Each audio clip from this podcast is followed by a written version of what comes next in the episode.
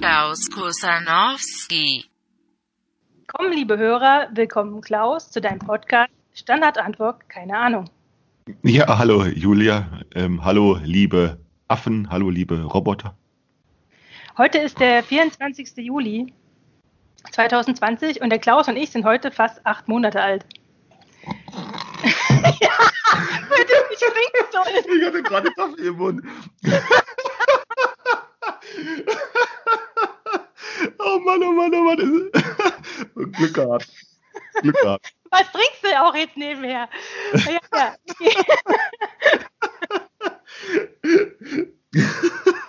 Das war nicht angekündigt. Nee.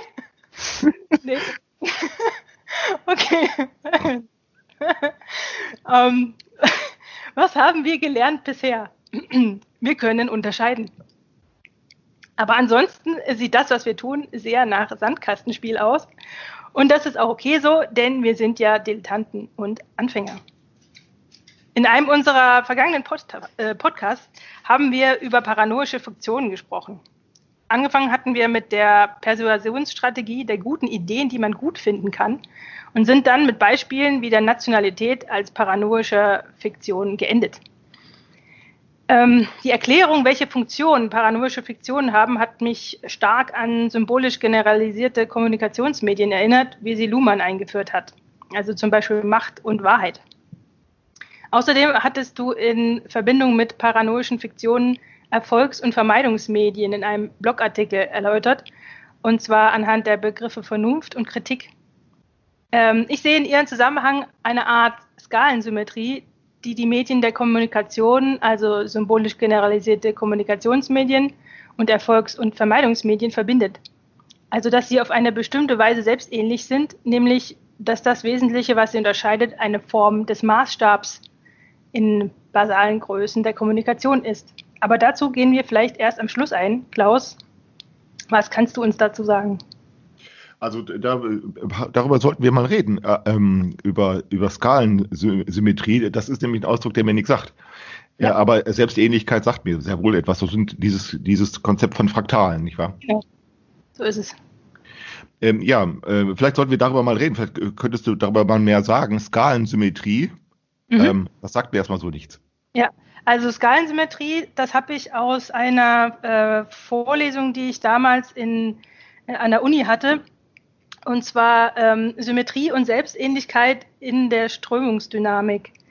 Ähm, und der Begriff der Symmetrie beschreibt eine Art äh, Operation oder Transformation, die das zu operierende ähm, unverändert lässt, also wiedererkennbar lässt. Und, ähm, und die Skalensymmetrie ist im Speziellen eine, die sich auf eine Art ähm, ähm, äh, Operation äh, konzentriert, die quasi in einem, die nur unterscheidet zwischen einem kleineren und einem größeren Maßstab. Also wir kennen äh, Symmetrie mhm. als, als, mhm. ganz, als ganz banale Symmetrie im Spiegel wo, die, wo man sagen ja. kann, naja, also das, das, das, das Abbild und das Original sind quasi unverändert.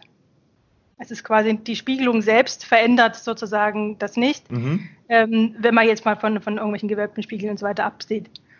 Und das, und diese Erklärung für, ähm, und ich hatte das immer schon mal im Hinterkopf, ähm, diese Geschichte, hatte aber die ko konkreten Begrifflichkeiten nicht mehr parat und hatte jetzt zufällig dieses Vorlesungsskript gefunden ähm, und habe mich gefreut, weil dieses Prinzip, also dass man im Prinzip ähm, in etwas hineinzoomen kann oder rauszoomen kann und trotzdem eine bestimmte Form wiedererkennt und sich diese quasi nicht verändert. Ähm, dieses Prinzip scheint mir in, in unserem Kontext ähm, zu passen, wenn man mit diesen ähm, mhm. symbolischen, ähm, äh, symbolisch generalisierten Kommunikationsmedien zu tun hat. Mhm.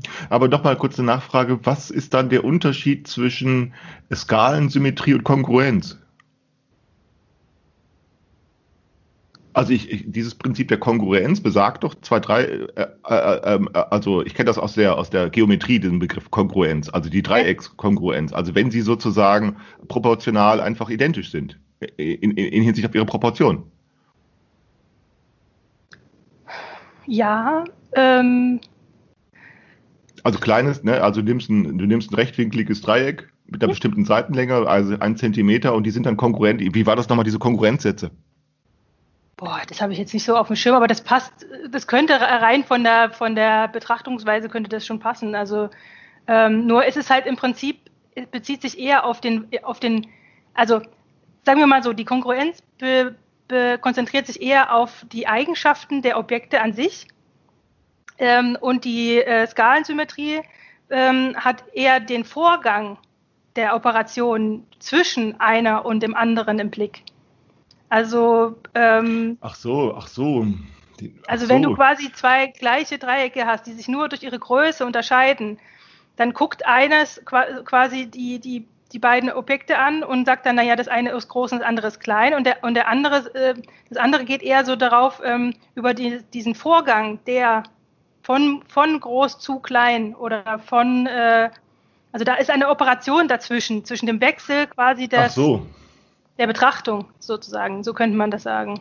ach so. Das, ist natürlich sehr abstrakt, ne? Ja, ja, sicher, sicher. Äh, Und den kann man tatsächlich, und so etwas, und so etwas kann man dann äh, in technischen Verfahren äh, mathematisieren, für technische Genau. Verfahren. Also das lässt sich äh, mathematisieren. Ähm, das, das ist im Prinzip, kann man das nutzen, diese, also das wird dann noch ein bisschen komplizierter mit so Gruppentheorie und so, also mathematische Gruppen, ähm, die da benutzt werden. Also konkret war das in dem Fall Lie-Symmetrien, das ist, äh, aber ich habe das selber überhaupt nicht mehr verstanden. Also das, das so, so weit weg, äh, das kann ich gar nicht erklären. Aber ähm, was ich noch weiß, ist, dass diese, diese Operationsform quasi eine Mathema lässt sich mathematisch abbilden ähm, und dann nutzen, um Differentialgleichungen zu reduzieren in ihren Dimensionen oder ähm, und, und dann analytische Lösungen äh, zu erzeugen, die auch noch gültig sind. Ähm, und da gibt ja, ja, da gibt's dann noch irgend so ein Firlefanz mit Brechung der Symmetrie durch Randbedingungen und, und so weiter und so fort. Aber das ist eigentlich nicht das Interessante daran. Also das Mhm, Interessante, mhm, mhm. das Interessante daran fand ich, ähm, ist eigentlich einfach nur diese, ähm, wenn man jetzt in der, in der, in der ta- tatsächlichen Definition in dem Skript steht natürlich was von Objekten. Also die, die Mhm. Operation, die Objekte ähm, äh, gleich lässt. Aber jetzt, wenn man sich jetzt aber aus diesem Subjekt-Objekt-Ding mal löst, Ja.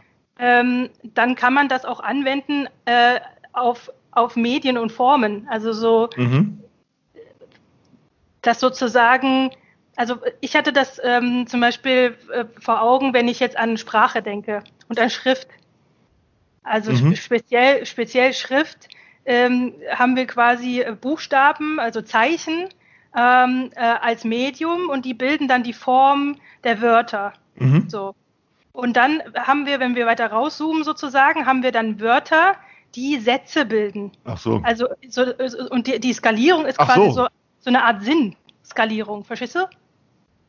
Äh, Ich verstehe, ja, ja, jetzt verstehe ich, ja, ja. Also, ja, ja, wie sich sozusagen, wie sich Formbildung selbst als Medium umgestalten und als Medium genutzt werden können. Genau. Und, und diese, und dass, dass da so eine Art Symmetrie äh, erkennbar wird, also eine Art Wiedererkennung einer gewissen Unveränderbarkeit. Also dass man, dass die Operation selber, Sätze zu bilden, verändert nicht das Medium. Also es verändert sozusagen nicht äh, Genau. die Zeichen. Ach so. bleibt, das bleibt Mhm. gleich. Also Nee, so genau. lässt sich das immer, also ich kann, wenn ich mir einen Satz angucke, kann ich die Bedeutung des Satzes erfassen, ich kann die Bedeutung der Wörter erfassen und auch die Symbole haben in dem Kontext eine gewisse Bedeutung. So. Mhm. Und das ist sozusagen dann die Operation, sich dann unterschiedliche Aspekte anzusehen, die verändert sozusagen nicht den Satz selber.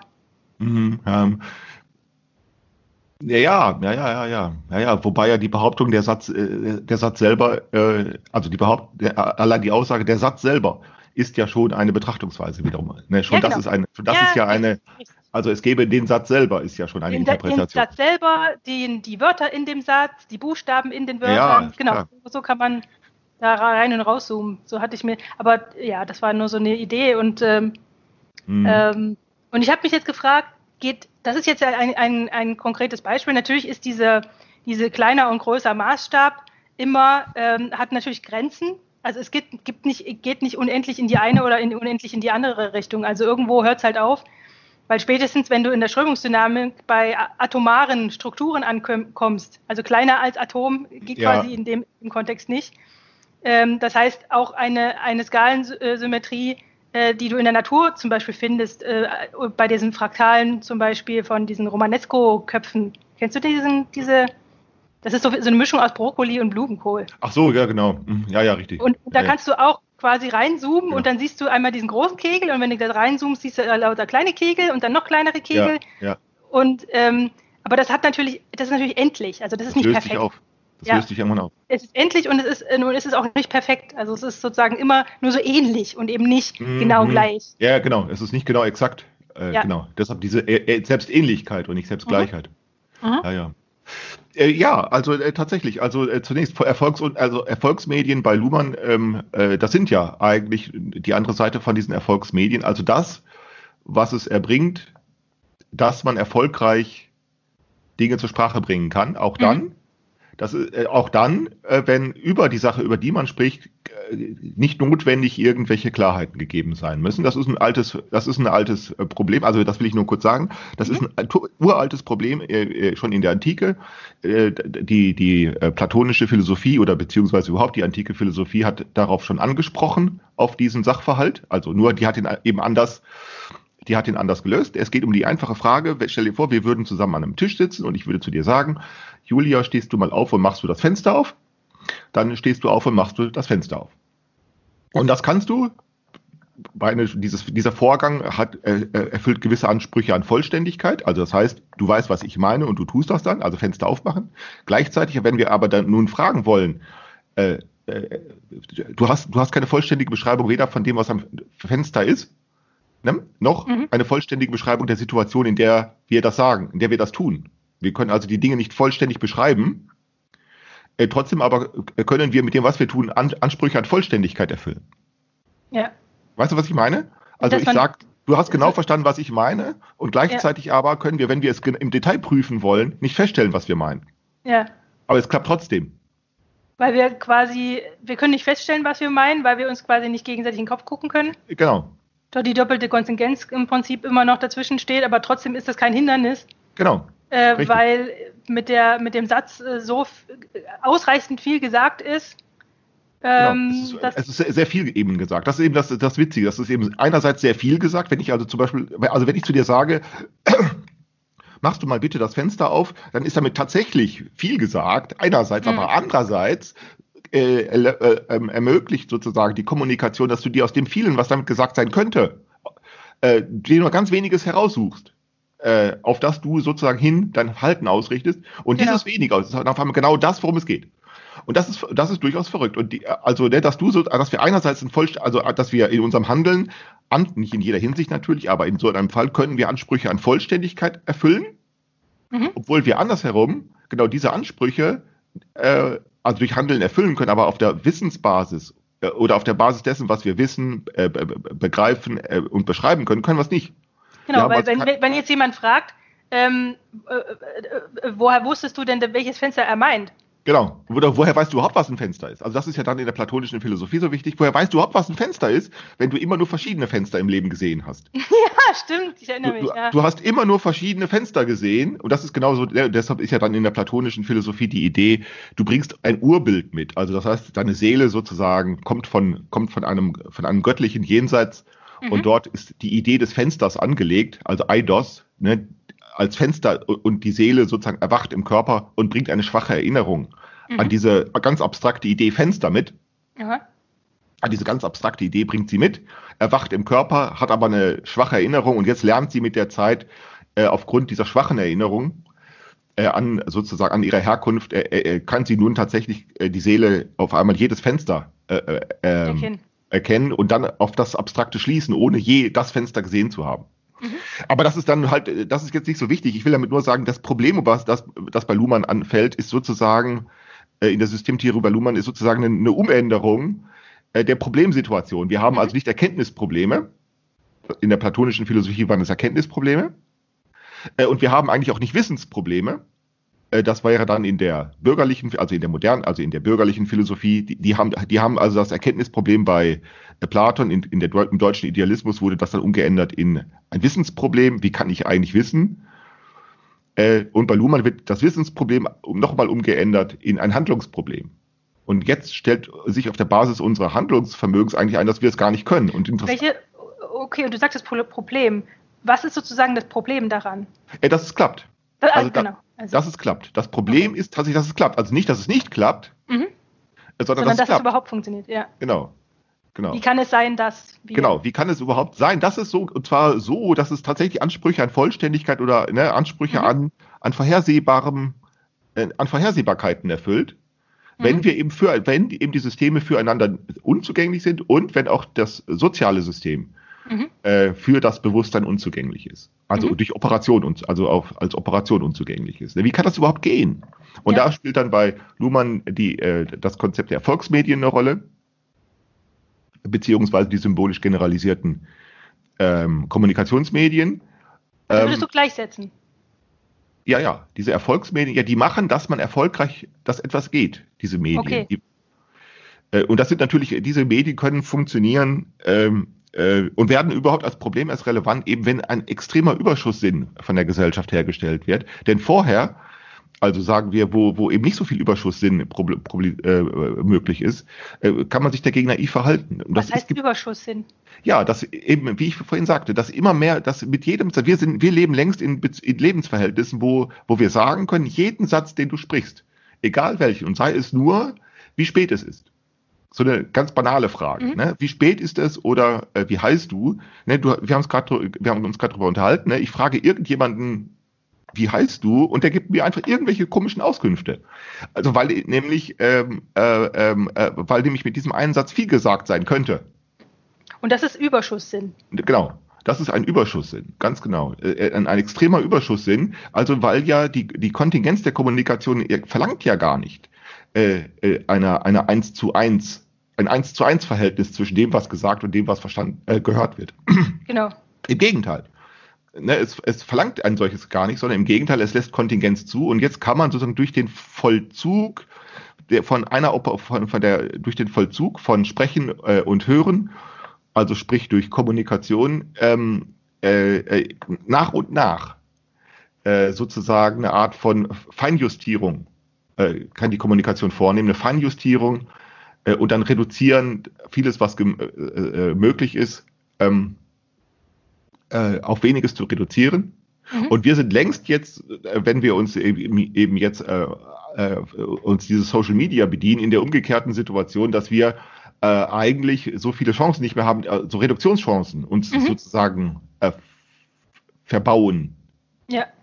Oder ver, also es werden Reduktionschancen verhindert. Zu behaupten, du könntest das, also jetzt spätestens, so möchte ich sagen, wir haben keine Ausreden mehr zu sagen, es sei doch wohl klar, was ich meine. Ja. Und selbst wenn ich nur so eine ganz banale Frage stelle, wie wie spät ist es? Oder wie heißt du? Oder, ne? Das ist Mhm. jetzt immer noch darauf zu bestehen, das sei doch klar, was ich meine, das ist doch, das grenzt doch jetzt an Dummheit, würde Ja, ich sagen, stimmt. oder an, an Ja. Naivität. Ne, im, Im Sinne von, äh, es sei doch klar, was ich meine, es ist doch selbstverständlich. Diese haben wir jetzt. Spätestens jetzt, die, hatten wir auch vorher schon nicht mehr. Diese Mhm. Aber jetzt wird es auffällig. aber jetzt wird es extrem auffällig, weil wir ja nun alles andere auch abwerfen. Also Gründe, wir werfen Gründe für die Kommunikation ab, werden abgeworfen. Äh, wir, wir richten aneinander keine Nutzenfragen mehr. Wozu, ne, was soll das, was wir hier tun oder so? Das lassen wir auch weg. Wir unterlassen, wir überlassen uns praktisch so der, des, des interessenlosen, des interessenlosen Wohlgefallens oder Missgefallens. Mhm. Und spätestens jetzt können wir nicht mehr äh, äh, so einfach sagen, es gibt bestimmte Selbstverständlichkeiten. Okay. Und dann stellt sich ja die Frage, ja, wie kommt man damit zurecht? Und ich würde dann eben sagen, also diese Naivität nicht sozusagen zu, zu, als, als, als Defizit zu markieren, sondern damit könnte man anfangen. Mhm. Genau. Hm? Aber äh, in diesem Kontext, äh, du hast jetzt gerade die ganze Zeit von Erfolgsmedien gesprochen. Genau. Also Erfolgsmedien im Sinne von, damit geht's weiter, damit wird äh, Handlung provozi provoziert zum Beispiel. Äh, und jetzt hast du aber auf der anderen Seite äh, äh, Vermeidungsmedien. Genau. Und solche Vermeidungsmedien werden dann gebraucht, äh, damit man über bestimmte Dinge nicht mehr spricht. Also damit man sozusagen vermeide, sozusagen ähm, vermeide, sozusagen über Dinge zu sprechen, äh, über die kein Gespräch deshalb mehr möglich ist, weil ohnehin immer schon alles gesagt ist. Also will man beispielsweise ähm, äh, über, äh, sagen wir, über Liebe sprechen. Also will beispielsweise im 18. Jahrhundert, dass die bürgerliche Kultur sagen, Liebesheirat sei möglich geworden Mhm. Äh, oder das soll motiviert werden. Also über Liebe zu sprechen, was erstmal ja sehr schwer ist, ist ja klar. Äh, dann muss damit zugleich vermieden werden, dass über andere Dinge gesprochen wird. Zum Beispiel so etwas wie ähm, äh, äh, Konfessionsgegensatz. Dass also der, der Konfessionsgegensatz eine Rolle spielen sollte. Mhm. Der kann jetzt keine Rolle. Und jetzt vermeide mal, dass das Gespräch, wenn eben solche Konfessionsgegensätze normal sind, dass das Gespräch darauf kommt. Wenn du über Liebe reden willst, nicht mehr über äh, über Seelenheil zu sprechen, weil, ja. äh, ne, weil nämlich ja jetzt gesagt wird, das Seelenheil liege jetzt in der Liebe selber, dass die Menschen für die, die, die Liebe, die sie füreinander empfinden. Mhm. Und nicht etwa aufgrund einer übergeordneten höheren Stelle. Mhm. Ne, und jetzt, wie vermeidet man das eigentlich? Ne, und der Umweg war dann, das erklärt dann ja Luhmann ganz wichtig, der Umweg da war gefunden, das geht über Romanliteratur.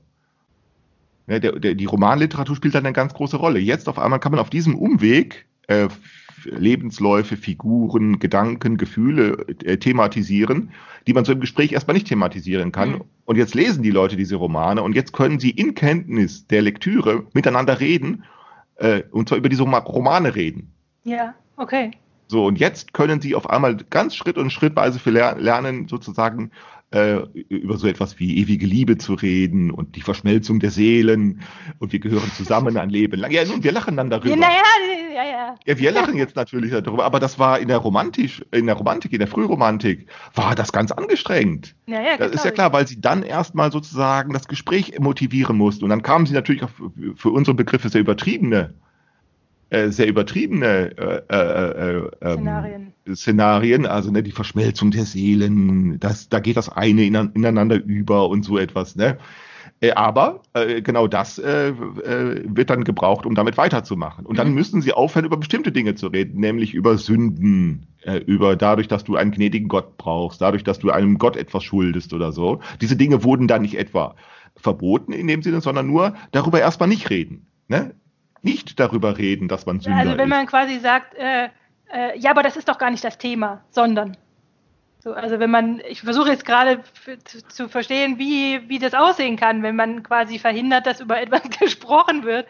Ja, also wenn, ich, ja, eben, das geht, also der, die Romanliteratur war dann zugleich, so könnte man sagen, in dem Maße, wie sie erfolgreich etwas, also thematisieren und damit auch problematisieren konnte, war sie zugleich auch dazu in der Lage, etwas der Thematisierung zu entziehen. Okay. Also und das, oder damit man darüber nicht mehr redet. Also dann Vermeidungs. Also Erfolgsmedien sind aus diesem Grunde auf der anderen Seite ihrer Betrachtungsweise eben auch Vermeidungsmedien. Aber Mit können wir vielleicht mal das an einem Beispiel auch machen, ähm, was du genannt hast, ähm, Vernunft und Kritik. Genau. Also äh, ich habe das so verstanden, dass sozusagen, wenn man auf Vernunft verweist, so nach dem Motto, das ist aber unvernünftig, dann muss man nicht mehr viel sagen. Also dann, dann ist sozusagen der Verweis auf, äh, auf die Vernunft ja. ist quasi eine Art äh, Platzhalter für äh, das ist zu tun oder zu lassen oder wie auch immer. Also sowas.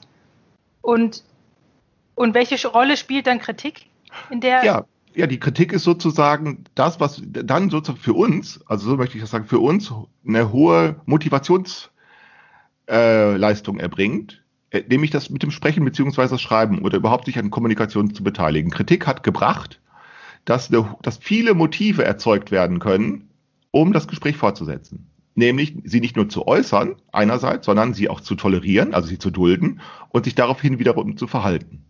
Kritik ist für uns sozusagen etwas, das sich äh, unter dann äh, hoch hoch, hohe Motivierungen erbringt, insbesondere deshalb, weil wir etwas sehr äh, äh, fleißig tun, das in, in, den, in der Anfangszeit der Kritik im 18., vor allem im 17., vor allem im 18. Jahrhundert nicht so üblich war, nämlich Rivalisierungskonkurrenz. Das musste ja auch erst erarbeitet werden. Für uns ist Rivalisierungskonkurrenz eine ganz übliche Geschichte. Wir werden in der Schule schon darauf trainiert, so etwas zu tun.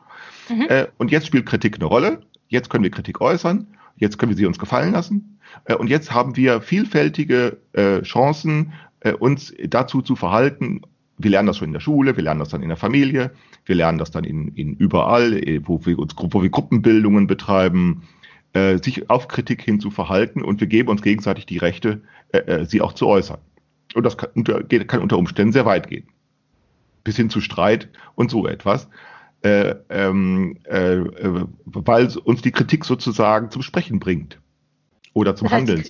Zum Handeln, das heißt, sagen wir. Okay, das heißt, die Kritik ist das Erfolgsmedium. Äh, genau. Und, und, dabei, und jetzt sind wir längst in der Situation, dass wir sozusagen, ähm, jetzt sind wir sozusagen in so einer Gegenlichtsituation. Jetzt überhändigen wir uns gegenseitig die Mittel. Also wenn wir in, wir, wir, wir kommen in so eine Gegenlichtsituation, wenn wir uns unaufhörlich gegenseitig die Mittel überhändigen, äh, äh, Kritik zu äußern, beziehungsweise darauf zu reagieren. Mhm. Also wenn ich jederzeit deine Kritik zulasse und du jederzeit meine zulässt, Mhm. Dann kann man sich ja irgendwann fragen, was soll es denn noch, wenn? Wir könnten sagen, das soll noch etwas, nämlich wenn man Rivalisierungskonkurrenz betreibt, ich gewinne ja, und du genau. verlierst oder so etwas. Dann könnte man ja sagen, na, das hat noch einen Zweck, einen Grund, einen Nutzen, da geht es noch um was. Aber das heißt, da, wenn da das auch fängt, aufhört. Genau, also da, da im Prinzip äh, muss ein, äh, macht es nur Sinn in einem äh, Machtkontext. Äh, ja, richtig. Indem ich, indem ich dieser, und dieser Machtkontext selber war, war dazu geeignet, alte Machtspiele abzuschaffen. Also äh, Kritik war ein Machtspiel, das äh, Rivalisierungskonkurrenz motivierte. Mhm. Und dieses Machtspiel der, der, der Motivierung von Rivalisierungskonkurrenz hat ein altes Machtspiel äh, aussortiert, nämlich äh, Gehorsamsspiele. Gehorsamsspiele, da meinst du, dass äh, im Prinzip, man hätte ja äh, früher war ja die soziale Struktur durch Geburt gegeben. Genau. Also. Und das hat man dann, das hat man, und da war die Machtstruktur äh, gehorsam, ähm, ähm, einer herrscht und der andere gehorcht. Und dann hat man sich versucht, davon zu verabschieden, indem man äh, stattdessen eine äh, Rival, Rival, wie du es genannt? Rivalisierungskonkurrenz, also. Die, die, die, aber das sind ja schon beides äh, Machtverhältnisse. Das, also natürlich, das, das, das Medium Macht. Macht bleibt quasi erhalten das Medium Macht bleibt das, erhalten, genau. aber sozusagen die, die, die, genau. die, übergeordneten Mittel, nenne ich sie jetzt mal, die haben sich geändert. Die, die Formbildung hat sich geändert. Also mit diesem Machtspiel der Rivalisierungskonkurrenz, äh, mit diesem Machtspiel wurde sozusagen über einen längeren Zeitraum äh, das Machtspiel der Gehorsamsübung abgeschafft. Genau. Ab, vermieden. Es wurde vermieden, es wurde aussortiert, es wurde sozusagen unattraktiv gemacht. Heute funktioniert das nicht mehr. Martina und ich hier, meine Frau, wir, äh, wir ich, ich, ich habe da riesen Spaß dran, dass wir uns gegenseitig Befehle erteilen. Äh, ja, weil, weil wir, ne, also das machen wir dann so. Ich habe dir aber, äh, ich sag dann zu, zu ihr, meine Gebieterin, jawohl, ich tue ja immer, was du sagst. So, und sie sagt das dann zu mir auch, oh du mein Gebieter und so. Äh, daran kann man natürlich sehen, mit dieser Ironie kann man natürlich sehen, dass es sozusagen genau nicht funktioniert. Verstehst ja, du? Genau. Ja, ja, klar. Das macht einen Spaß. Also, äh, ähm, aber du siehst, also für uns ist sozusagen Gebieten und Gehorchen. So, keine Option. Richtig. Übrigens auch da, wo man meint, übrigens, und das wäre dann, aber das wären dann die feinen, das wären dann die feinen Unterschiede. Auch da, wo man meint, dass es eine Rolle spielte, beispielsweise in so autoritären Verhältnissen oder in hierarchischen Verhältnissen. Aber das wäre jetzt ein Sonderthema. Äh, das wäre jetzt die Verfeinerung des okay, Gedankens. Aber, aber wenn ich, will, ich, das jetzt, ja. Ich will nur aber sagen, für, ja, Entschuldigung. Sprich. Nein, sprich. Ich will nur sagen, für uns ist Gebieten und Gehorchen kaum ein relevantes Machtspiel. Genau. Und ähm, für mich stellt sich jetzt so dar, dass wenn ein äh, sich ein Erfolgsmedium, sage ich mal, ausdifferenziert hat, trivialisiert hat, ähm, dann braucht es quasi ein Vermeidungsmedium, um das, um das nächste Erfolgsmedium quasi in die Welt zu setzen, so ungefähr. Genau, und jetzt sind wir in der Situation, weil eben das, das Machtspiel der Konkurrenz, der, der Rivalisierungskonkurrenz, weil das für uns sozusagen selbst zur Voraussetzung geworden ist, kommen wir sozusagen, landen wir sozusagen im Gegenlicht, weil wir jetzt nur etwas, weil wir jetzt sozusagen das alte Machtspiel nicht mehr vermeiden können. Das können wir nicht mehr, weil es schon abgeschafft ist. Also das alte mhm. Machtspiel war Gehorsamsübungen. Das ist abgeschafft ja. für uns. Stattdessen begegnen wir uns jetzt alle und zeigen mit dem Finger aufeinander und sagen, ich weiß es aber und du hast dieses oder jenes gemacht und ich, also wir sind sozusagen längst in, in so besser, wir, wir, alle, wir alle sind Besserwisser jetzt geworden. Also früher war ja die Besserwisserei noch deshalb eine Chance, weil damit tatsächlich etwas empirisch gemacht worden ist, nämlich, das können wir nennen, den wissenschaftlichen, technischen Fortschritt. Genau. Das ist Besserwissen, das ist eine, eine Besserwissen. Äh, äh, und das hat sich dann ideologisiert, ne, das ist schon klar. Diese ideologischen, äh, also über Fortschrittsideologie, das ist es auch, auch schon, ähm, diese Fortschrittsideologie ist auch schon sehr gebrochen. Aber auch diese Fortschrittsideologie, auch das Brechen dieser Fortschrittsideologie, hat noch Besserwisserei betrieben. und wir sind sozusagen jetzt alle sozusagen Besserwisser. Okay. das heißt, da war sozusagen auch ähm, Wahrheit war sozusagen das, also das Erfolgsmedium. Genau. Die, die Besserwisserei. Äh, Genau. und, die, und das Vermeidungsmedium, was das zum Vorschein gebracht hat, waren Machtstrukturen. Weil ohne die äh, hätte Genau. sich sozusagen kein Besser, Besserwisser durchsetzen können. Äh, genau. So also, ungefähr. und wir sind jetzt in der Situation, dass wir sozusagen völlig, völlig eingewickelt sind von dieser Struktur, also nicht nur links und rechts, sondern auch oben und unten und hinten und vorne. Ähm, äh, äh, und jetzt sind wir davon eingewickelt und wir, Mhm. und weil wir uns ja auch gegenseitig die Mittel überhändigen. Das ist ja wichtig. Ja, genau. Es ist ja nicht so, äh, dass, dass, dass es uns nur gestattet ist, äh, äh, Kritik zu üben oder rival, uns rivalisierend zu verhalten. Von oben her irgendwie. Nein, sondern wir überhändigen uns die Mittel selber. Ja. Äh, äh, und jetzt haben wir es mit, mit der, mit der, mit, also jetzt hat sich diese Machtstruktur wirklich selber trivialisiert. Mhm. So, und jetzt äh, äh, äh, stehen wir da, wenn du so willst, wie ich, ich nenne dann immer so flapsig, so wie Dackel ohne Herrchen. Hm. Äh, er weiß jetzt nicht, was er machen soll. Ja, Und im Zweifelsfall macht man einfach weiter. genau. Und das, und dass wir der sozusagen äh, äh, und diese Zulässigkeit, äh, die erkennt man dann wiederum in diesen Endlosdiskussionen, wie sie bei Social Media äh, geführt werden, weil da nämlich genau das, was früher sozusagen die äh, noch die, die, die diese Austrivialisierung ver, vermieden hat, nämlich die Machtstrukturen, die dann irgendwann gesagt hat, so, ich diskutiere jetzt nicht mehr mit dir, ich spreche jetzt ein Machtwort im wahrsten Sinne Mhm. des Wortes und, und, und ich hör, wir hören auf damit und, und Ja. beginnen mit dem nächsten. Also ich, äh, ein Professor, der hat dann damals gesagt, äh, äh, okay, ähm, ich, ich, ich sehe das aber so, das ist jetzt richtig und das ist jetzt falsch und jetzt machen wir weiter im Text. So. Äh, genau. Und äh, aber auf Social Media gibt es diesen Professor nicht. Äh, Da, genau. gibt, es nie, da gibt es niemanden, der quasi entscheidet, äh, wer jetzt gewonnen hat und wer jetzt irgendwie äh, Genau. sozusagen die, die Wahrheit spricht und und und ähm, wie es dann weitergeht. Das heißt, äh, das, das läuft komplett ins Leere und niemand hat mehr einen Grund aufzuhören. Genau. So, und, da, Ja. und da, darum gibt es diese ganzen Streitereien und, und jeder hat aber noch so den Eindruck oder de, den Anspruch, äh, so nach dem Motto, na jetzt, jetzt müsste doch aber mal Schluss sein.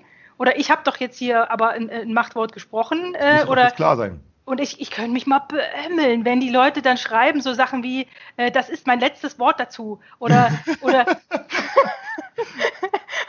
oder, oder, oder sich dann gegenseitig ermahnen. Also, äh, wo du wirklich denkst, okay, da, da, hat jemand den Eindruck, auf der anderen Seite ist irgendwie ein Kind oder so. Ja, äh, weil, weil durch die Art der Kommunikation und dann so, ja, ja, äh, ähm, du mit, dein, mit deinen Jugendlichen hier und jetzt, ähm, jetzt, aber jetzt passt dich mal an, so nach dem Motto, jetzt reiß dich mal zusammen. Und ich denke so, warum sollte das jetzt hier noch irgendjemand tun? Ja, diese Notwendigkeit gibt's nicht mehr. Genau. Ja, Schön auch Und- immer diese Formul ja, ja. schön auch immer diese Formulierung, ähm, die klar, ich will das jetzt mal klarstellen. ja genau. Ich habe das jetzt klargestellt. Also das ist so ganz hübsch. ja. Und äh, jetzt ist halt nur die Frage, okay, wie gehen, also jetzt müssen sich im Prinzip äh, Vermeidungsmedien wieder entwickeln, die aus diesem, äh, äh, diesem Chaos irgendwie wieder was, äh, was, was, hm, wie soll ich das sagen, also die das, das nicht begrenzt ist das falsche Wort. Ähm, Ja, die man dem aus dem Weg gehen kann. Also wie, wie kann man sozusagen diesen, diesem Rivalisierungsmachtkämpfen, äh, äh, diesen Genau. Rivalisierungsspielen, wie kann man denen aus dem Weg gehen? Also wie kann man, ohne, wenn man ohne Social Media auszustellen. Das ja, natürlich. dazu. Ja, nee, weil du ja, äh, weil du ja in, an jeder Stelle in deinem Alltag darin verwickelt bist. Du hast ja, Ja. solche Rivalisierungen schon, wenn du erzählst, beispielsweise von deiner Nachbarin, die darüber redet, äh, äh, äh, ob man nicht homosexuell, ob man nicht Homosexualität heilen könnte. Dann Ja. ist deine Verdrossenheitsreaktion darauf, ne, dann, ne, du, du hast ja beschrieben, ne, dass, dass dich das verdrossen gemacht hat und deshalb das Gespräch beendet hast zu diesem Thema mit deiner Mhm. Nachbarin. Eben diese Verdrossenheitsreaktion ist ein Verhalten in Bezug auf ein Rivalisierungsspiel. Dass du äh, Inwiefern? sozusagen, du, du gibst es einfach auf. Ach so, äh, ja. Du gibst es einfach auf, der Frau zu erklären, dass Homosexualität keine Krankheit ist, weil, weil du sagst, du weißt es zwar besser, aber was nützt es? Denn die, die kann ja genauso gut behaupten, dass sie es besser weiß. Also es ist Genau. ja auch irgendwann egal. Also irgendwann, du gibst es verdrossenerweise auf, genau. Und Ja. die Idee wäre es eben nicht verdrossenerweise solche Spiele aufzugeben, sondern sie um, umso besser dann aufzugeben, wenn man stattdessen eben nicht verdrossen, äh, wenn der Verzicht eben nicht verdrossen macht, sondern neue Möglichkeiten eröffnet, wo man weitermachen kann. Ja, ja, mich hatte eigentlich gewundert, dass selbst die Verdrossenheit mich nicht mehr betrübt. Also ich bin nach Ja. Hause gelaufen und hatte kein schlechtes Gefühl und Ja, habe mich ja. darüber dann wiederum gewundert. Also das war dann eher schon so diese, ich, ich habe echt gedacht, so mein Gott, jetzt werde ich komplett zum Psychopathen, weil ich irgendwie darauf nicht mehr reagiert habe. Weißt du, es hat Ja, mich ja, ja, sozusagen, früher hätte mich das wirklich aufgeregt und dann hätte ich gesagt, Ja. wie kann die nur und das ist Ja. doch äh, menschenfeindlich, was weiß ich irgendwie. Ja. Aber, aber das, das, selbst das, also das ist sozusagen mir äh, sozusagen abhanden gekommen, ohne dass ich das gewollt hätte. Äh, und äh, davon war ich aber erstmal überrascht. Also das hatte ich so nicht erwartet sozusagen, dass mich das kalt lässt, Mhm. ähm, weil, weil man ja gewohnt ist, sich darüber aufzuregen. Ja, sicher, genau, richtig, ja, genau. Und vor allem, es bringt längst nichts mehr. Es bringt Ja. längst nichts mehr. Und das ist so, ein- so ein schönes Beispiel, solche, solche im Alltag. Das heißt also, du könntest sagen, also auch Social Media ausschalten. Nein, weil wir sind in unserem ganzen Alltag in solchen Rivalisierungsspielen äh, verwickelt. Äh, äh, und wenn du dann diese Erfahrung machst, dass es dich eigentlich schon gar nicht mehr stört, ja, dann würde ich sagen, ist es eigentlich, dann ist das eigentlich ja, äh, eine, eine weiterführende Erfahrung. Das ist eigentlich ein Fortschritt, also sozusagen solche Spiele für beendet Ja, ja. zu halten. Also, äh, also oder sagen wir andersherum, beendete Spiele nicht fortzusetzen, so oder Genau. oder entschiedene, nee, entschiedene Spiele nicht fortzusetzen. Mhm. Denn diese Frau kann jederzeit behaupten, dass sie das besser weiß äh, und du kannst sie nicht davon abhalten Genau. äh, und fertig. Ja. Und dann ist das Spiel entschieden äh, ähm, und dann ist es besser sozusagen äh, ja etwas anderes, sich um andere Dinge zu kümmern, die es leichter machen, äh, Horizonte zu. Man, ne, ich habe drüber nachgedacht. Wann, äh, gestern, vorgestern, ne, ist Homosexualität, ist, können, kann man Homosexuelle heilen? In dem Anfang drüber rede, sagen wir, na, natürlich kann man Homosexuelle heilen. Das geht. Ich habe, äh, dann, dann kannst du dir eine Geschichte ausdenken. Ich habe einen Bekannten, der ist geheilt worden. Der hatte sich mit dem Finger, äh, mit dem Messer in den Finger geschnitten. Da haben wir dann Pflaster drauf geklebt. Und. und später war der Homosexuelle geheilt. ja, es geht schon. ne?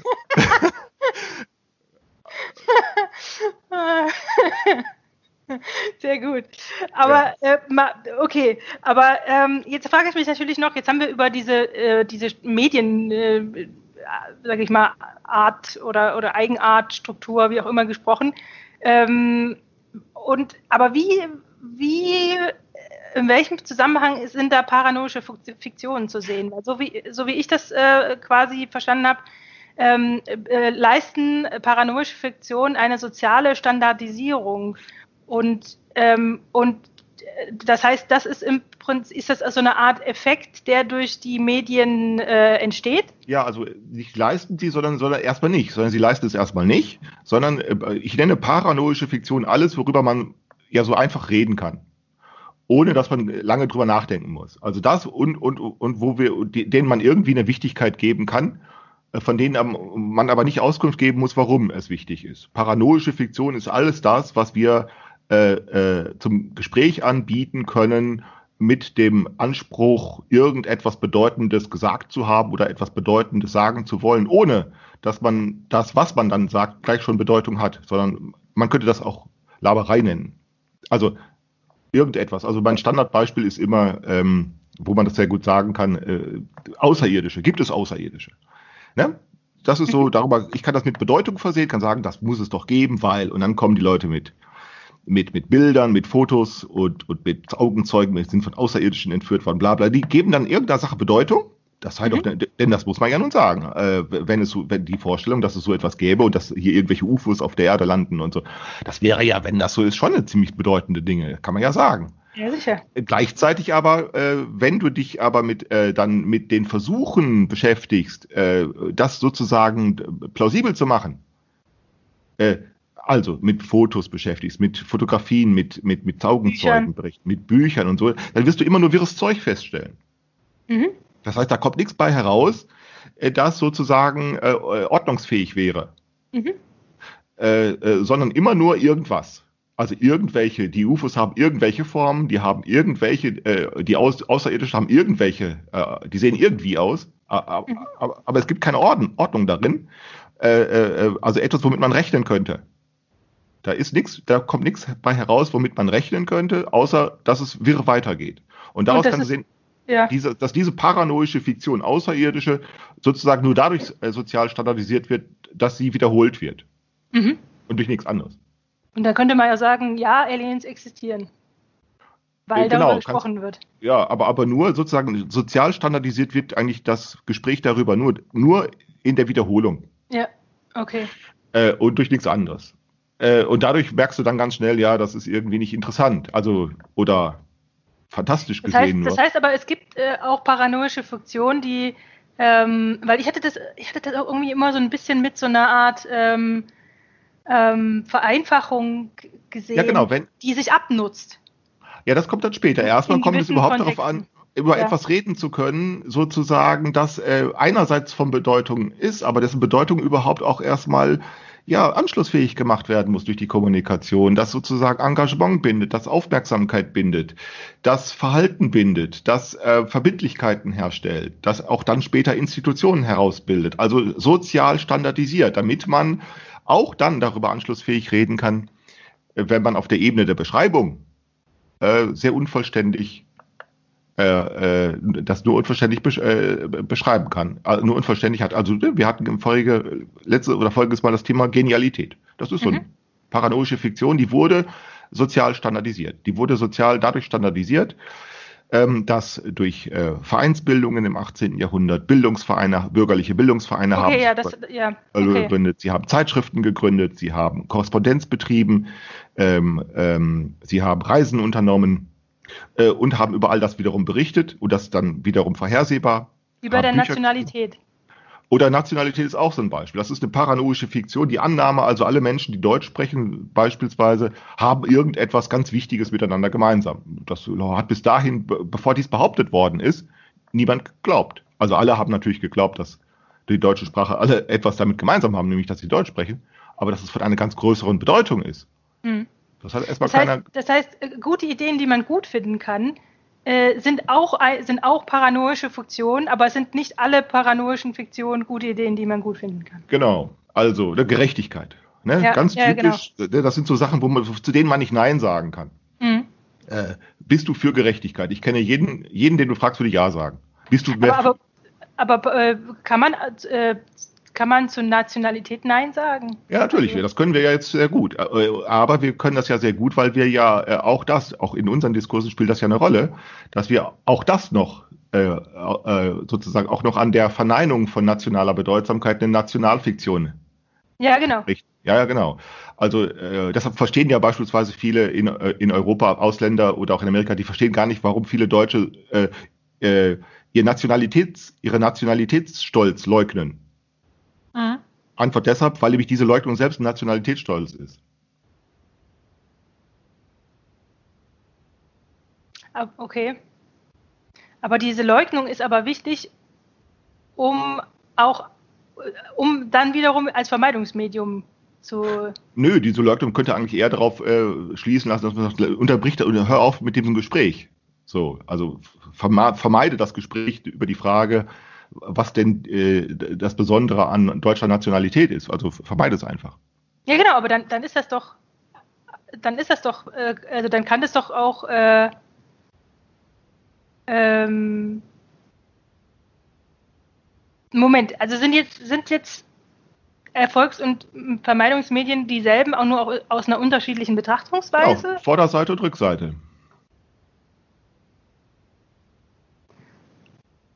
Das heißt, die Kommunikation ist die gleiche, aber sie haben quasi unterschiedliche Fu Funktionen. Nämlich Genau. auf der einen Seite Kommunikation zu ermöglichen, auf der anderen Seite Kommunikation für, zu, Genau. zu, zu, zu einem anderen Thema zu. Ah, okay. Genau, wo auf der einen Seite ein Gespräch ermutigt wird oder motiviert wird, befördert wird äh, und Engagement herstellen kann, wird auf der Rückseite genau dieser selben Möglichkeit ein anderes äh, äh, Gespräch entmutigt, wird sozusagen deprimiert, wird, wird aussortiert. Mhm. Okay. Ne, deshalb sind Erfolgsmedien zugleich Vermeidungsmedien, aber genau das wiederum, was, äh, ne, das wiederum muss sich sozusagen durch die Kommunikation selber sozusagen organisieren. Ähm, und deshalb äh, spielen soziale Standardisierungen eine Rolle und für uns, und dann, die kann man ja auch nicht frei wählen einfach, sondern die Möglichkeiten der äh, sozialen Standardisierung, äh, die das Sprechen ähm, äh, dann befördern, sind äh, genau diejenigen, von denen ich sagen würde, die ergeben sich aus der Verschränkung von Organisation und Massenmedien. Mhm. Also wir können nicht darauf verzichten zu organisieren, irgendetwas dieses oder jenes, und wir können auch nicht darauf verzichten, also ähm, äh, zu publizieren, also an, an, an einen anonymen Empfängerkreis. Also aus dieser Verschränkung von Organisationen und Massenmedien ergeben sich die Anschlussstellen für ein anderes Machtspiel. Aber mhm. dann müssen sozusagen innerhalb dieser Strukturen genau ja, diese, dieses, dieses Gegenlicht äh, sozusagen weg, ja, weggearbeitet werden. Aber ja. wie geht das? Äh, und, und ich würde dann eben immer sagen, so, also wegarbeiten heißt so schräg vorbeigucken. Mhm. Und dann eben, wie geht das? Ja, und dann komme ich eben nur auf die Idee, das anders unterscheiden zu üben. Mhm. Anders unterscheiden. Ne? Also genau wie jetzt, wie du dann sagst, auf einmal, und du siehst auch, dass, dass ich schon gelacht habe. Ne? Wir beide sind jetzt acht, äh, sieben, wir sind beide sieben Monate acht. alt oder ja, acht, acht Monate. Monate alt. Genau. Ne, schon die Tatsache, dass ich darüber lache, merkt, das funktioniert eigentlich nicht. Ne? Es müsste sozusagen mit Selbstverständlichkeit ausgesprochen ja, werden. Ja. Äh, und es müsste auch so ausgesprochen werden, dass dann tatsächlich irgendwie etwas dabei ja, rauskommt, das einen ja. fasziniert. Worüber reden die da eigentlich? Das neugierig macht. Verstehst du? Also, aber das wäre schon so eine Übung. Aber du siehst, die Übung ist gescheitert praktisch. okay. Ja, erstmal ja, aber es macht ja nichts. Ja. Äh, und deshalb nenne ich sozusagen die sozialen Standardisierungen. Was haben wir an Möglichkeiten? Eben, genau, wir haben Begegnung, wir haben Versammlung, äh, Begegnung, Begegnung, Gespräch, Begegnung, Versammlung, wir haben Reise, Exkursion, Expedition, ähm, äh, wir haben, äh, wir alle haben Smartphones, wir alle haben äh, Konten, also Girokonten, äh, äh, ähm, wir alle fahren Auto oder ne, und so weiter. Äh, und ähm, ja, und dann würde ich sagen, naja, wie kann man das machen? Wie geht's? Mhm. Wie vermeidet man also sozusagen, wie vermeidet man den Experten, wie vermeidet man also so ein Expertentum, wie vermeidet man Gurus, also ne, diese, diese Gurus, die sagen, ne, ähm, wobei, und das ist jetzt die Schwierigkeit, äh, man eben umgekehrt äh, vorgehen müsste. Man müsste also sagen, auch dann, also suche Leute auf, die ganz viel können, ganz viel wissen äh, und ganz viel Ahnung haben äh, äh, suche diese Leute auf und, ne, und dann, ähm, wie kann man das hinkriegen, dass auch dann, wenn man Fachleute hat, die viel wissen, die das durchschauen, die das erklären können, die das begreifbar machen können, die, ne, die das deutlich machen können, auch dann äh, äh wissen die das Entscheidende nicht.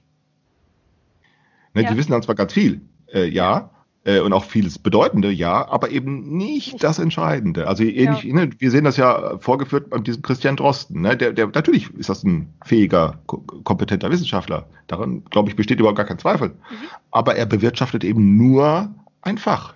Ja. Und daraus ist nicht schon die Schlussfolgerung zu ziehen, dass sozusagen wir unterliegen dem der Irrtumsannahme, dass äh, äh, äh, zuverlässiges Wissen zuverlässiges Handeln motiviert. Das stimmt nicht.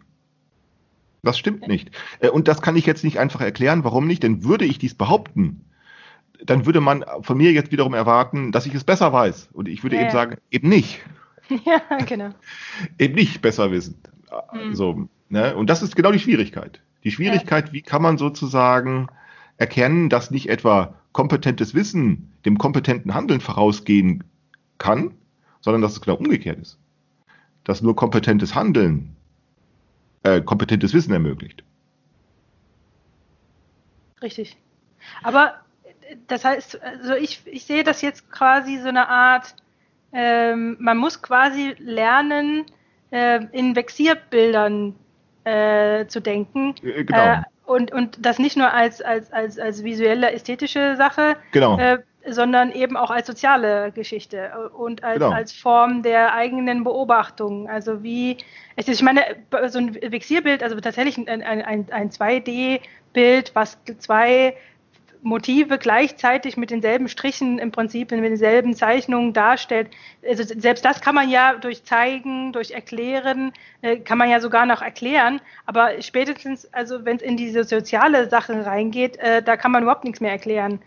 Also, also da fällt genau. es sozusagen sehr schwer, jemand anderen seinen zweiten, sage ich jetzt mal, Blickwinkel äh, zu erläutern, sodass er den auch sehen kann, so ungefähr. Genau, Genau. Und das geht, indem man sich selbst widersprüchlich verhält. Das wäre so eine Möglichkeit. Ne? Ja. Lass, lass, lass selbst widersprüchliches, also lass es zu, dass dein eigenes Verhalten als selbst widersprüchlich aufgefasst wird. Genau.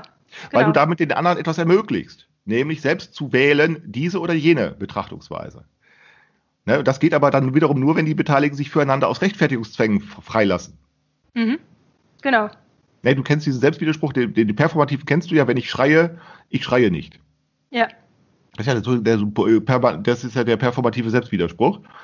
Ähm, äh, oder wenn ich sage, ich sage nichts. Aber daraus kann man selbst noch nicht klug werden. Nee, erstmal nicht. Äh, wird man auch erstmal nicht. Das ist ja genau das. Äh, das so, dann muss man warten. Dann muss man warten. Ähm, genau.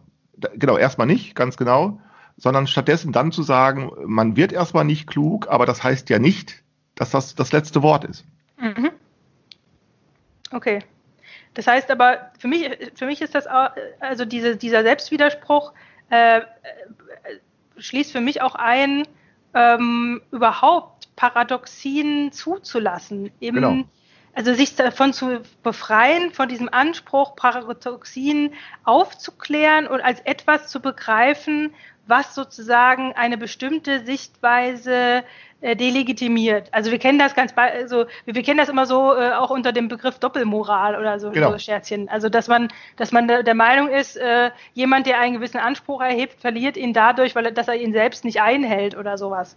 Also ja, das genau. ist jetzt mal so ganz platt. Und das ja, ist ja, ja, und, und dass man sich im, eben aus dieser, äh, die, sage ich mal, und, und aus, aus der Schlussfolgerung be, befreit, dass das äh, delegitimisiert, äh, äh, ähm, sozusagen wahre Sätze zu sprechen sage ich jetzt mal. Genau, genau.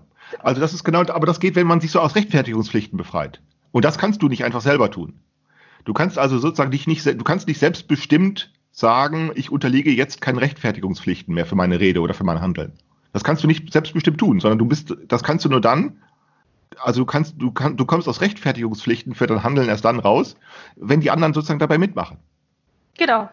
Also wenn die äh, anderen äh, das, das, auch zulassen. Wenn, genau. wenn die anderen, also wenn man sich so wie man sich quasi gegenseitig äh, überlässt, sich kritisieren zu können, muss man sich gegenseitig auch über dazu, äh, also muss man sich auch genau. überlassen, sich nicht mehr in Rechtfertigungszwänge zu verwickeln. Genau. Und das, genau, richtig. Und, und eine Möglichkeit, dass du, das, das, äh, das hat, du hast das schon verstanden und der Christian auch, ne? Das geht, indem du eben nicht andere etwas Bestimmtes vorzeigst, sondern indem du anderen erstmal etwas ermöglichst. Du könntest nämlich sozusagen eine Gemeinschaftskasse gründen, die erstmal keinen satzungsmäßigen Zwecken äh, die für keine satzungsmäßige Zweck bestimmt ist. Mhm. Äh, äh, und dann zu sagen, da geht Geld herein, das, auf das niemand einen besonderen Anspruch erheben will. Mhm. Will. Also ne, niemand, der sozusagen die, der Verwalter der Kasse nicht und auch diejenigen, die einzahlen, nicht wollen darüber einen besonderen Anspruch erheben. Mhm. Womit gesagt ist, du kannst aber sehr wohl einen erheben, aber dann tu es auch. Also ne, auf Auszahlung. Aber dann sagt ja. wer, wofür? Dann, das heißt im Sinne von anderen erstmal so eine, einen Vorschuss geben, mhm.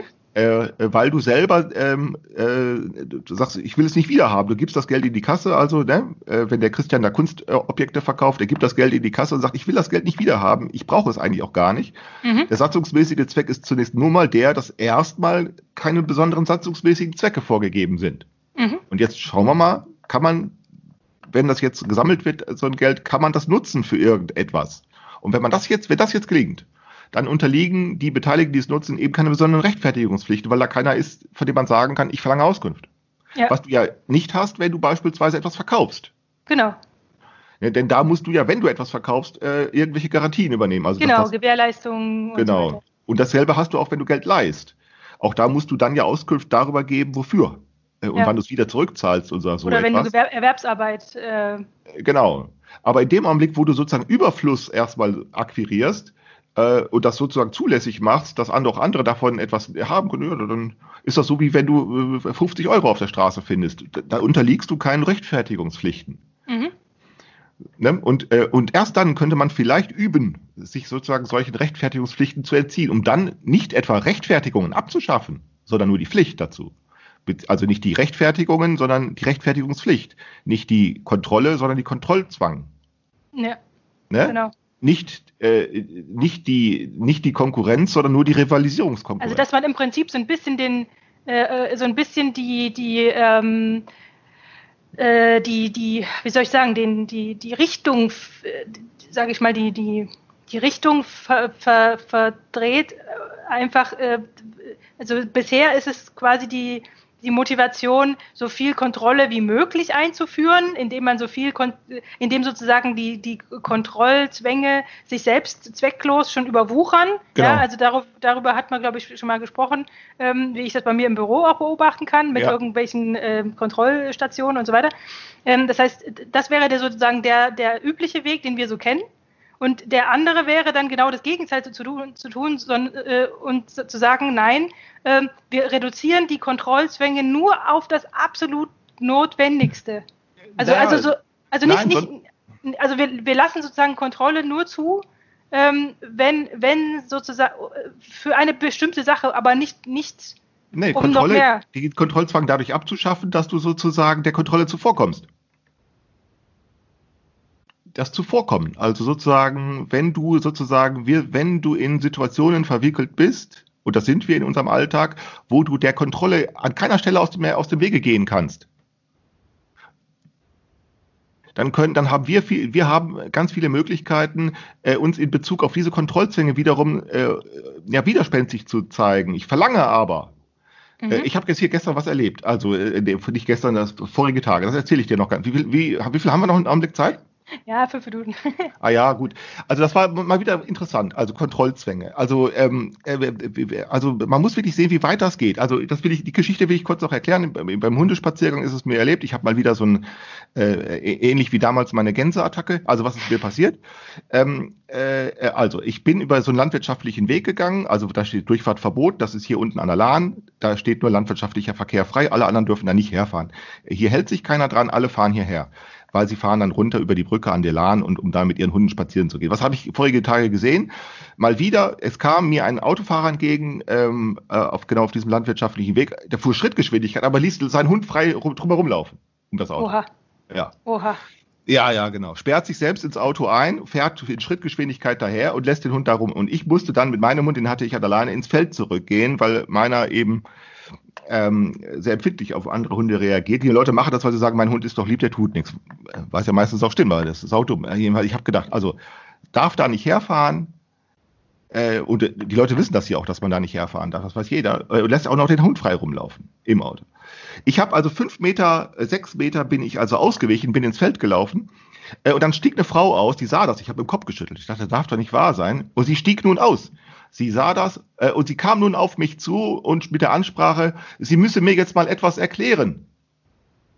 Äh, wo ich dann zu ihr sagte, Hä? nee, also Sie müssen mir jetzt hier nichts erklären. Äh, also ich habe dann zu ihr, ich war, ich, also ich, äh, ich habe, so, Sie wissen genau, hier ist Durchfahrt verboten und den Hund frei rumlaufen zu lassen, während man selbst im Auto sitzt. Das ist doch sau blöd. Was soll denn der Quatsch? Und ich wollte weitergehen. Dann rannte sie hinter mir her. Also ich wollte sie in Ruhe lassen sie lief hinter mir her, ich müsse doch jetzt ihr zuhören. Ich habe gesagt, nee, ich muss ihr nicht zuhören. Ich, äh, es ist geklärt.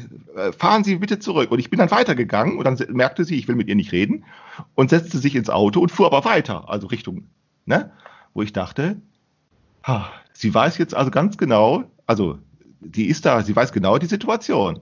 Und nun habe ich Folgendes gedacht. Ich hatte noch ein paar Schritte bis, zu, bis nach Hause und habe ich gedacht, meine Erfahrung ist die, wenn man diese Leute verbindlich auf die Tatsache aufmerksam macht, verbindlich, äh, dass das, was sie da tun, eigentlich Folgen hat, äh, dann werden die immer aggressiv. Mhm. Also sprich, wenn man Autokennzeichen aufschreibt, dann ist ja klar, dann hat das ja verbindliche Folgen. Ja. Ähm, und nun war das eine ältere Frau, die war so. Hast du, hast du das auch gemacht?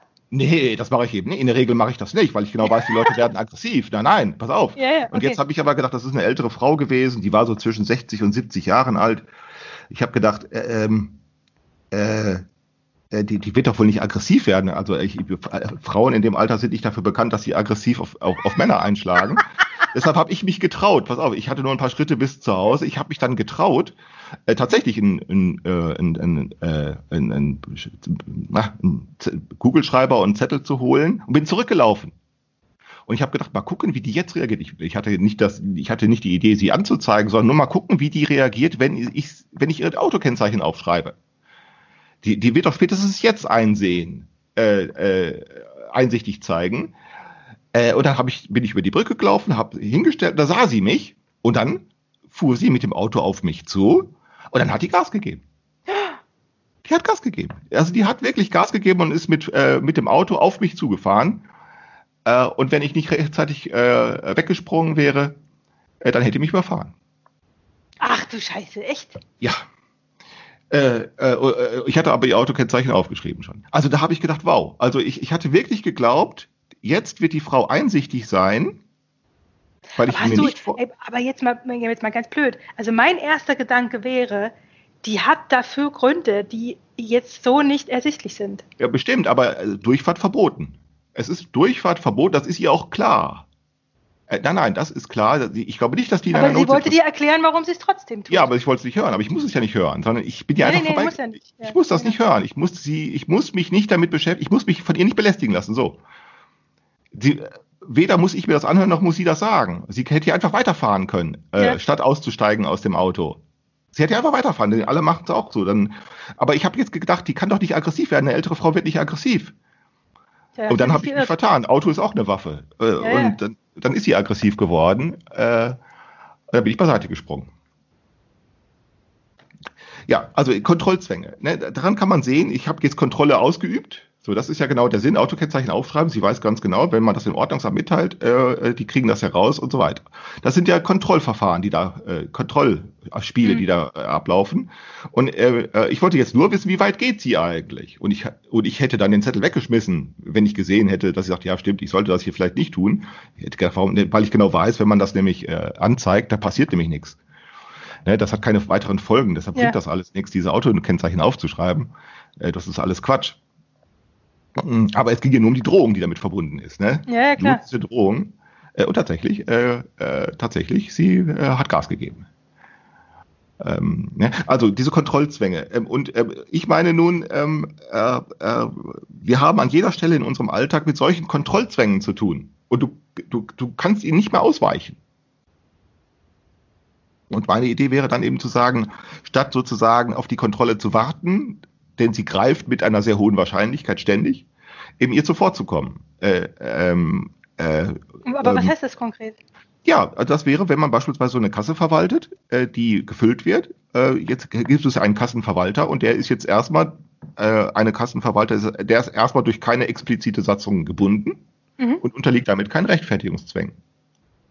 Äh, damit ja auch keine Rechtfertigungsrechte der anderen, äh, keine, die anderen Ja. haben keine, also in dem Augenblick, wo der Christian da einzahlt, äh, verzichtet er auf einen, äh, auf einen Anspruch, der Kassenverwalter möge sich rechtfertigen für die Ja, Ausgaben. ja. Auf, auf den verzichtet er einfach. Ja, okay. So, und jetzt kann der Kassenverwalter aber sagen, äh, gerade weil ich nicht dazu verpflichtet bin, recht, mich darüber zu rechtfertigen, wofür ich es ausgebe, äh, äh, es, es trotzdem zu tun. Ah, okay. Es trotzdem zu tun, weil erwartet werden kann, dass die anderen auch wissen, auch was wissen wollen. Also liegt die Vermeidung eher in den, in der, in diesen Zusammenhängen, dass man Zusammenhänge aufsucht, wie zum Beispiel durch diese Social Media, die einfach noch nicht von Kontrollzwängen durchwachsen, unterwandert, überwuchert sind. Genau. So. Also denen sozusagen dadurch auszuweichen, dass man sich auf die Kontrolle einlässt, noch bevor sie zuschlägt. Mhm. Also denke wie Britta wäre in der Situation, sie verwaltet eine Kasse. Ich bin auch in der Situation, ich verwalte eine Kasse. Niemand ist dazu verpflichtet, irgendetwas da einzuzahlen und es wird auch Mhm. nicht gefordert oder gewünscht, sondern du kannst zwar, aber du musst nicht. Und wenn ich es dann habe, dann bin mindestens ich als der Verwalter, habe ich jetzt Mitspracherecht darüber, wofür es ausgegeben wird und ich kann nun Mhm. fragen, wer denn noch? Hm. Was- Wer denn noch? Ja. So, und wenn sich dann jemand meldet, ja, warum nicht? Mhm. So. Und äh, Britta ist ja auch in der Situation, dass sie Ja. jetzt sagt, äh, faktisch dadurch, dass sie Auszahlung auch verweigern kann, hat sie Mitspracherecht. Ja. Fakt, fa faktisch erworben. äh, Und sie könnte das beispielsweise dafür nutzen, dieses Mitspracherecht andere als mitspracheberechtigt zu ernennen. Sie könnte zu dir hinkommen und sagen, Julia, ich will das Geld ausgeben. Was hältst du davon? Ja. Bist Habe du ich, auch auch- hab ich ja dafür? auch so gemacht, ja. Genau. Bist du auch dafür, dass ich das Geld so ausgebe? So, sie könnte Mhm. dann dir ein Mitspracherecht einfach Einräumen. einräumen und dann kannst, du- dann kannst du wiederum wählen, nimmst es, akzeptierst du es oder akzeptierst du es nicht. Du kannst auch sagen, nö, ich, ich will nicht mitentscheiden. Mhm. So. Und wenn das aber dann gelingt, dann ist das Recht erworben und nicht etwa nur zugeteilt durch eine Satzung. Mhm. Nicht einfach nur bestimmt, denn immer wenn es so nur zugeteilt wird, das Recht, äh, dann kann es auch enteignet werden. Aber in dem Augenblick, wo es nicht zugeteilt wird, sondern nur erworben ist durch Kommunikation, jetzt funktioniert das auch. und sehr zuverlässig. Diese ganzen Satzungen, auf die wir uns immer einlassen, da wird, werden immer nur so Zuteilungen vorgenommen. Weshalb alles, wenn das über Zuteilung läuft, alle irgendwelchen Rechtfertigungspflichten äh, unterliegen. Und in dem Augenblick äh, bemerken alle äh, sozusagen die Unvollständigkeit und das Nicht-Überzeugende ihres Tuns. Und jetzt steigern die sozusagen ihren Rechtfertigungsaufwand. Und das führt dann dazu, dass sie sich gegenseitig die Rechte absprechen, die sie sich kurz vorher noch alle gegenseitig zugestanden haben. Also das geht, wenn man eben nicht die Rechte, äh, man kommt heraus, wenn man diese Rechte eben nicht einfach nur zuteilt. Mhm. Jeder ist gleich, ne? Mhm. Und, und, alle sind gleichberechtigt, sondern wenn man ein Spiel anfängt, wo man nicht Zuteilung, sondern Erwerb, wo Rechte erworben werden. Und das geht, indem du anderen erstmal einen Vorsprung lässt. Du sagst, soll in dem Fall also Britta doch mal entscheiden, wer mitsprechen soll. Mhm. Äh, äh, und sie könnte dann dieses Mitspracherecht ja so nutzen, indem sie sagt, entscheide du doch, wer mitsprechen soll.